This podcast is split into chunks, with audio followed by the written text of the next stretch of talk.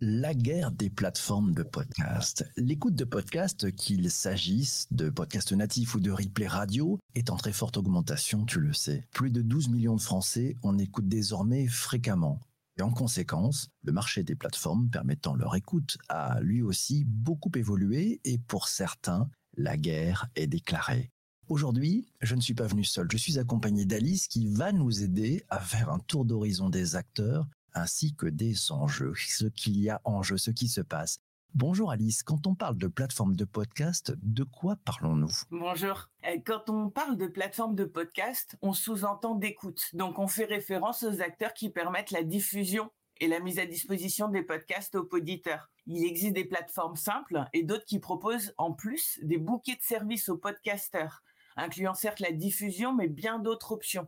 Certains proposent l'hébergement initial, comme YouTube ou SoundCloud, des studios de podcast, comme Sibel, Toutac ou Rewind, des régies pub, comme Deezer et Spotify, voire la régie, l'hébergement et l'écoute, comme Acast. C'est donc difficile de comparer ces acteurs, quoi. Oui, ça rend la, comparaison complexe. Et c'est très bien représenté par la cartographie de Cosa Vostra qu'on peut retrouver entière sur le lien présent dans l'article. Mais ici, on va parler que du contexte et des enjeux côté plateforme d'écoute.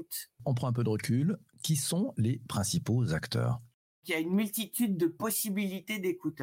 Si on met de côté les éditeurs de radio ayant des applications dédiées, comme Radio France, les lecteurs de flux RSS type NetVibes, les plateformes de marque média telles qu'Arte avec Arte Radio et Audioblog ou Feu AudioNow du groupe M6 et Prisma Media. Il y a des plateformes communautaires aussi spécialisées dans la recommandation comme ICLO. Et qu'on ne regarde que le marché français, on peut distinguer une quinzaine euh, de grandes plateformes d'écoute qu'on avait d'ailleurs euh, listées et présentées dans un autre billet.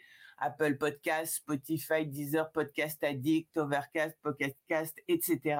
Mais il y en a beaucoup, beaucoup plus. Qu'est-ce qui est en jeu? Quels sont les, enjeux autour de ces plateformes, de cette guerre des plateformes de podcast Pour beaucoup d'entre eux, les deux principaux enjeux sont de trouver un modèle économique viable et de recruter des poditeurs ce qui est une tâche d'autant plus ardue que les dix poditeurs, nous, on ne souhaite pas utiliser une myriade de lecteurs. Ces plateformes doivent donc, si elles ne portent pas un nom de marque célèbre, euh, qu'il s'agisse d'un OS ou d'un service audio-vidéo, euh, être suffisamment attractives pour intéresser les auditeurs et assez crédibles pour les convaincre de changer leurs lecteurs et leurs habitudes en leur faveur. Il y a aussi beaucoup d'utilisateurs Android qui n'avaient pas d'application native et qui se mettent à consommer des podcasts depuis peu. Et ils n'ont pas encore d'habitude, justement, ce qui représente une énorme manne d'utilisateurs potentiel.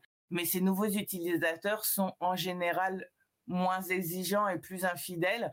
Donc ce sont les Gaza, pas GAFA, Gaza avec un S pour Spotify dans le contexte qui en bénéficient le plus. Mais le potentiel est là à séduire. Potentiel, ça veut dire opportunité, mais ça veut aussi dire positionnement et capacité à se distinguer, non?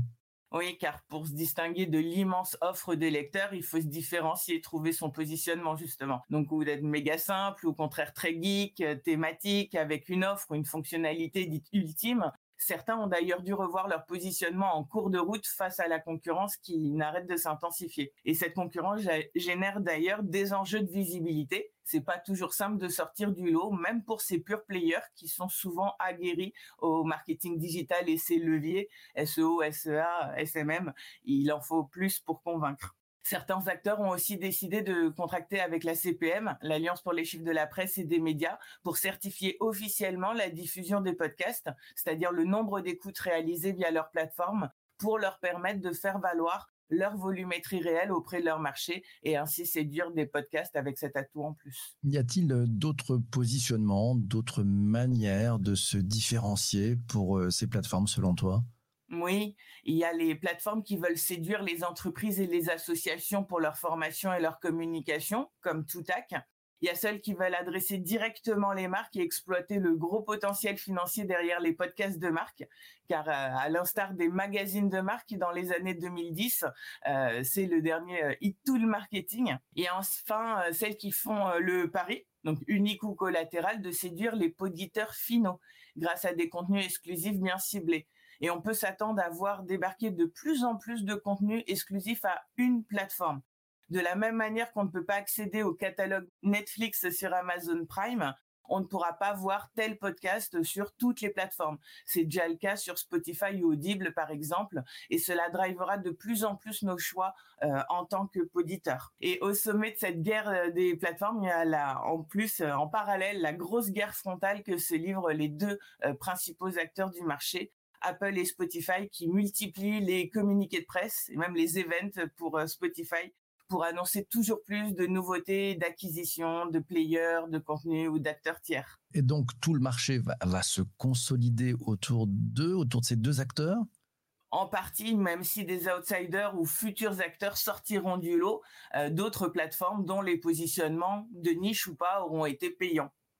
Euh, pour certains qui sont là et actifs depuis plus de dix ans, le temps a été long avant que le volume de auditeurs explose les early adopters ont mis du temps à être rejoints en nombre, mais cette fois, euh, les auditeurs sont là et continuent, euh, continuent d'arriver. Donc en conclusion, on peut dire que les podcasts sont passés dans un peu dans une autre catégorie, euh, euh, prochainement classée médias de masse. Donc la guerre des plateformes ne fait que commencer. Et pour aller plus loin, après cette guerre qui ne fait que commencer, pour aller plus loin, tu penses à quoi? Ben, on peut suivre l'actualité de ces plateformes à, à travers les, les, actus des principaux médiathèques, aussi grâce à des newsletters spécialisées comme celle de Podmust ou celle de Le Pod, mais aussi de plus en plus grâce à des médias mainstream qui parlent podcast désormais. Et il y a les billets podcast sur le, site du Digital pour tous également dont tu parlais. Ouais, bonne adresse, hein bonne adresse, le digitalpourtous.fr. Merci beaucoup, Alice. C'était passionnant. Euh, cet épisode du podcast euh, traditionnel sur les plateformes de balado-diffusion est maintenant terminé. Merci à toi de nous avoir écoutés jusqu'ici. Merci à toi d'être abonné. Merci à toi de faire rayonner ce podcast euh, auprès de tes amis. Merci à toi d'écouter, quelle que soit ta situation d'écoute, ça fait du bien aussi de te savoir derrière, euh, derrière bah, l'écran, voilà, derrière l'écran à nous écouter, euh, que tu que, tu cours, que tu marches, que tu chantes, que tu danses, que tu fasses la, la cuisine, la vaisselle. Enfin bref, c'est un véritable bonheur. Profites-en et surtout, surtout, surtout, écoute des podcasts. Merci à toi. À très bientôt.